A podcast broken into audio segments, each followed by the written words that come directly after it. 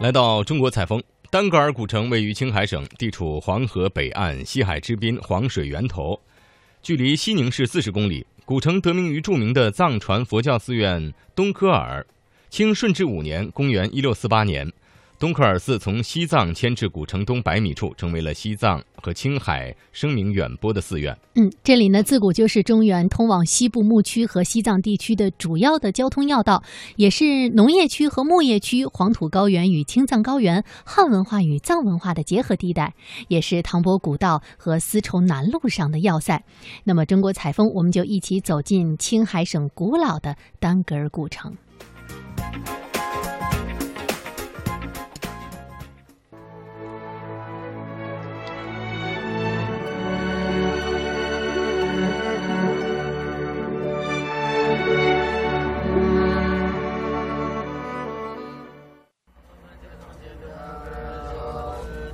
我要走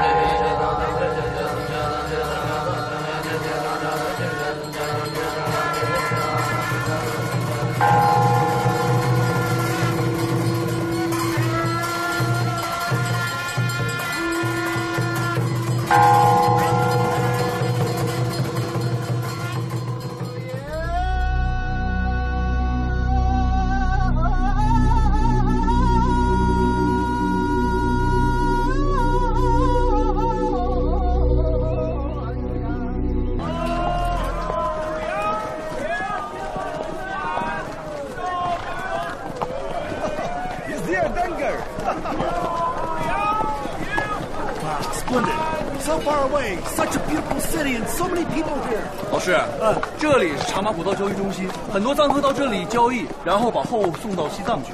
这里比西宁还繁我们就要朝北京。哈，No wonder they love the bodyguards here so much。杨老爷，杨老爷，给点吧，给点吧，杨老爷，给点吧，给点吧，杨老爷，快让开，给点吧，杨老爷，给点吧，给点吧，杨老爷，谢谢杨老爷，谢谢杨老爷。老师让您见笑了。No matter how rich the city is, you always have poverty。我们来借势帮他们。老师，直接去客栈吗？Okay. Why don't you go see your father? Well, perhaps I'll see him face to face Okay. Wish your father well. Perhaps I'll.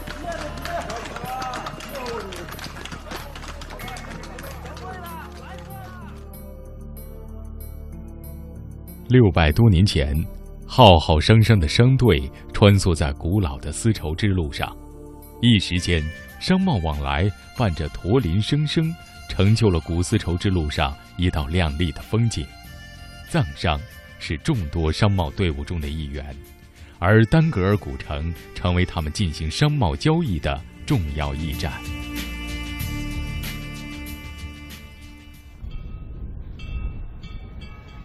听众朋友们，大家好，我是中央台记者胡杨，我现在所在的位置是丹格尔古城的门口。六百多年前，这里是丝绸南路上从事茶马互市的重镇。历经风雨的洗礼，我们依旧能够感受到这里曾经的辉煌与繁华。那么，今天我们就跟随导游小谢，共同走进这座西北商贸重镇。丹格尔是藏语东科尔的蒙语音译，意思是白海螺。丹格尔古城地处黄河西岸，西海之滨，黄水源头。距离西宁市区四十公里，黄土高原与青藏高原在这里结合，农耕文化与草原文化在这里相交，唐波古道与丝绸南路在这里穿梭，众多民族在这里集聚，素有“小北京”之称。自西汉以来，丹格尔古城便成为商贸要地，唐王朝与吐蕃在今天的日月山下。设立了青藏高原上的第一个茶马互市的商贸重镇。到一九二四年，商业贸易达到高峰，可谓商贾云集，贸易兴盛。古丝绸之路当中一个非常重要的这样一个驿站，对商贸重镇。那当时他们主要从事这些贸易都有哪些呢？丝绸之路，他们呢是主要从事一些。呃，茶马互市方面的一些，因为茶马互市啊，都是顾名思义就是以马以马换茶，以茶换马嘛。他们也是制约啊咱们藏族人的一种生活方式，因为藏族人啊长期呢喜欢吃牛羊肉，胃中呢因是因为呢积累了许多油腻的物质，而这个茶呢就能去油腻助消化。那藏族人呢呃就是对这个茶叶是十分依赖的。作为西北地区最大的贸易集散地，丹格尔古城汇聚了四面八方的商人。来自北京、陕西、山西等地的商人与工匠们纷至沓来，美国与欧洲的商人们在这里纷纷开庄设行，进行商业贸易与金融服务。到民国十三年，这里的商业贸易已经达到了顶峰，城内拥有大小商户及手工业者一千余名，从业人员达到五千多人，贸易总额达到白银五百万两以上。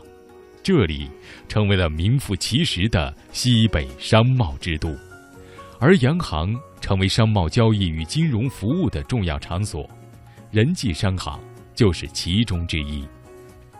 人济洋行啊，也是咱们八大洋行之一啊，也是外国人经商时的一些重镇，里面呢都是一些贸易往来。当时他们就有像这样的。比如像支票啊、信件啊，包括像这种货币之类的这种交易吗？当时已经有了吗？有啊，在这边有大家比较熟悉的啊，这么多种形形色色的货币，银锭子这个大家应该比较比较熟悉哈。比如像这种银元，再往后面发展过程当中，像中央银行，这应该是民国政府时候的这个货币啊。当然西洋的也有美元，大家比较熟悉的。这边是英国商人使用过的支票，看来当时的商贸的确非常的繁华。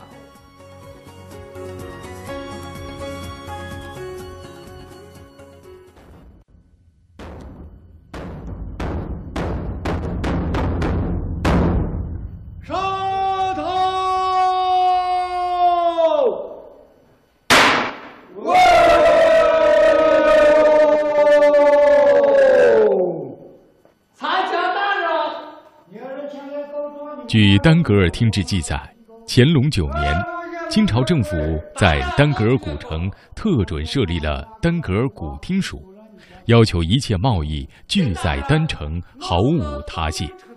丹格尔听署是当时丹格尔古城中的重要裁决机构，在商贸往来的过程中，商贸纠纷的裁决成为丹格尔听署的重要职能之一。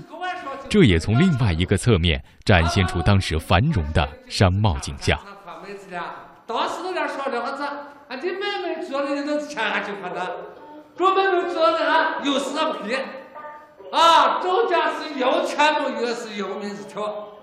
广州可是说的那个钱没有治病，那不一样，其他人做主啊，那是钱有地方。啊！你这副中啊，只靠这次事情了。啊，这出打醋房的小品短剧，完全是用青海地方土话演出，而演员就来自这古城里的居民。经过人们的想象和演绎，这座古城里曾经有过的繁华与富足，以及生活中的点点滴滴，都原汁原味地呈现在世人面前。大清国事。二点有春日，下笔。来人，来！叫这老发财红儿的杨树草大楼。大人了啊！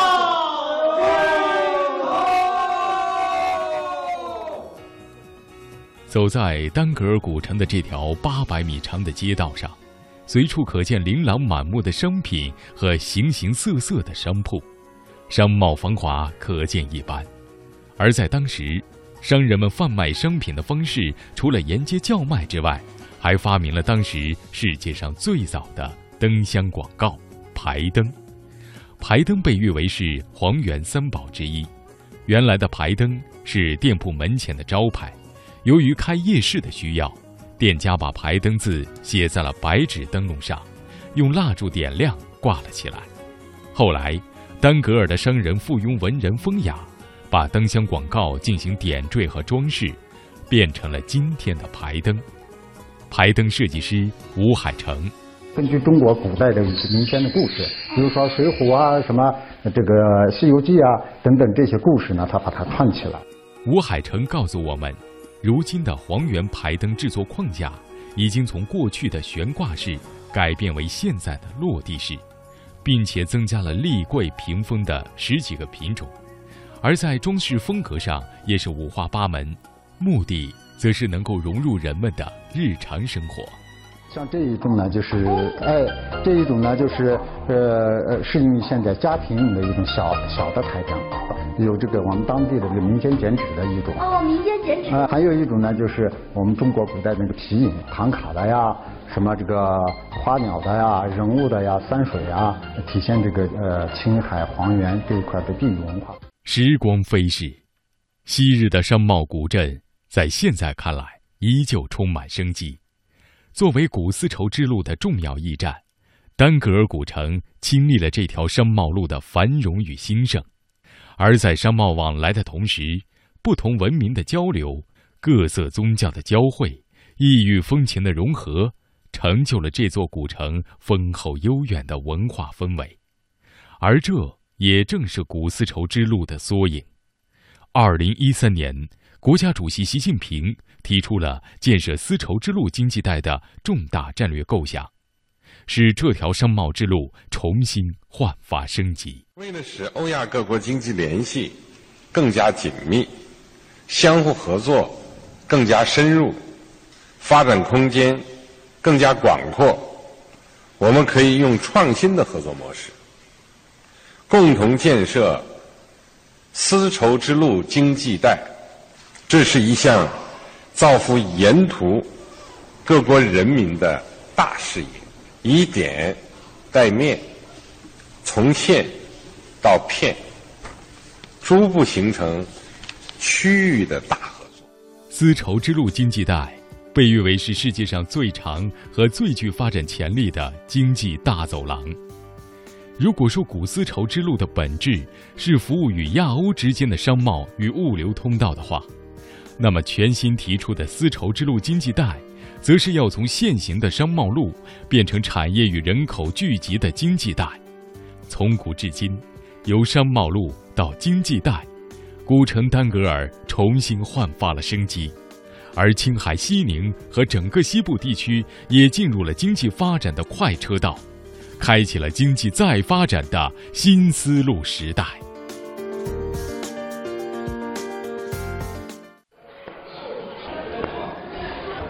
听到了蹦蹦的声音了吗？是不是感到很特别？这就是在结实的牛皮和羊皮上穿针引线的皮绣。皮绣被誉为是黄原三宝之一。据了解，丹格尔皮绣的灵感来自于三千年前的古羌人在皮质服装、靴帽、箭筒上的图腾装饰，粗犷古朴的织皮昆仑。皮绣研发者张永福。皮子和这个布上有两呃不同的概念，布有经纬线嘛，有经纬线嘛，你怎么扎下去，怎么怎么绣，它都不会出问题的。但是皮子不行，它没有经纬线，你一针扎下去，如果是你你密密的，就是呃顺着那个顺着时针你那么扎过来以后，它这一块皮子就掉下来了。哦，对对对，就顺着这，如果是扎的太密，真的破了。哎，所以就。掉下来了，用我们自己的一种绣法。所以说，是不是就是要错落、错开来绣？哎哎，是这样的，把它错开，前一针后一针，前一针后一针，然后还要把它这个感觉还要绣出来。张永福介绍，如今的丹格尔皮绣不但在题材上选取了青藏高原上的生灵万物和自然风貌，还特别结合藏绣与盘绣的适合皮织物的特殊绣法——盘赞绣。呃，貔貅主要表现的一个是牛皮、羊皮、牛毛、羊毛。哦，就这些，这用这些很原生态的东西来做的。马尾还有人的头发，这些都可以。全部用这种青藏高原原生态的东西把它制作出来的。这种绣法它主要体现就是动物的那种毛的一种。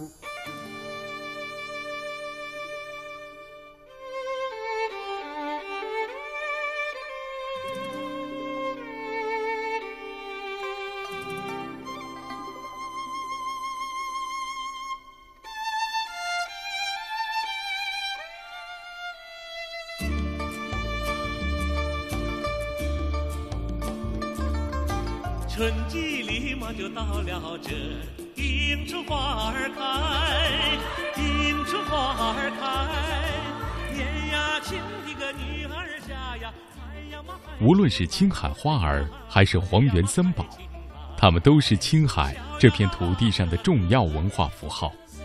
这些符号见证了丹格尔古城的交流往来，同时也见证了青海的发展变迁。丹格尔古城中留下了众多的名人诗词、神话传说以及剪纸曲艺等民间艺术形式。此外，朝生会、庙会、法会、祭孔等传统民俗文化活动，也为这座古城增添了丰富的文化内涵。在青海师范大学的米海平看来，这种多样性正是青海历史变迁的见证。无论是青海花儿这种传承悠久的民歌，还是农民画这种民间绘画，都是西宁市的文化名片之一，也都共同表达了一个共同的特征，即大美。嗯，那么这种美呢，它表现在青海多元民族、多元文化之美，也表现了青海历史悠久之美。我们知道，花儿这种民歌艺术呢，农民画这种绘画艺术，是青海市区各民族共同享用的文化，是我们的父老祖辈们在生产生活中创作的最具有历史底蕴和生活气息的文化。那这两种艺术呢，从古代走到当今，有着生生不息的强大生命力，既是历史的，也是现实的，还是未来的。那它也既是传统的，也是现代的，更是我们的文化 DNA。那么我们知道，青海是中华民族文明的发祥地之一，是中华民族文化的交融之地，是中华民族精神的展现地之一。在这厚重的历史氛围里面，花儿最迟诞生在明代，嗯，那农民画的形成呢，也在清代。那自我们生活在这片热土上，就被自己所处的农业文化所熏染、所塑造，也最终把我们社会化成一个民族文化的响应者、传承者和创造者。